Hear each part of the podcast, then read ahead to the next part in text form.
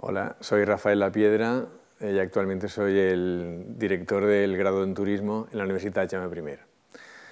Yo en esta presentación simplemente quiero dar respuesta a dos preguntas, eh, que una es ¿por qué estudiar turismo? y otra ¿por qué estudiar turismo en la UGI? La primera pregunta, ¿por qué estudiar turismo? Bueno, pues porque estamos, vivimos en, en un país con una historia y con unos recursos naturales que hacen que sea uno de los destinos preferidos por la mayoría de turistas de todo el mundo. Lo cual hace que el sector turístico sea el que más contribuye al Producto Interior Bruto de nuestro país. Y eso se traduce en puestos de trabajo, con lo cual el grado en, turismo tiene muchas salidas profesionales, tanto en organismos públicos como en empresas privadas.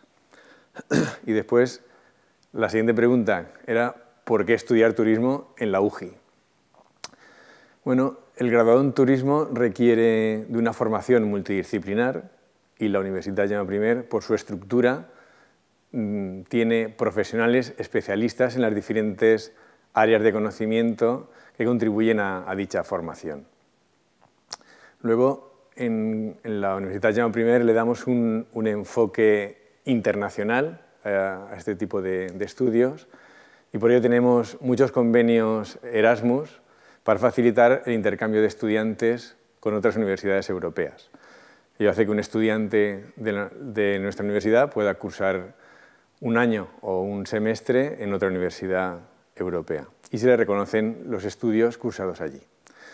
Luego también participamos en un programa intensivo con una universidad finlandesa y otra inglesa en la cual estudiantes de turismo trabajan conjuntamente en grupo con estudiantes de esas otras universidades europeas para analizar destinos turísticos a nivel, a nivel internacional.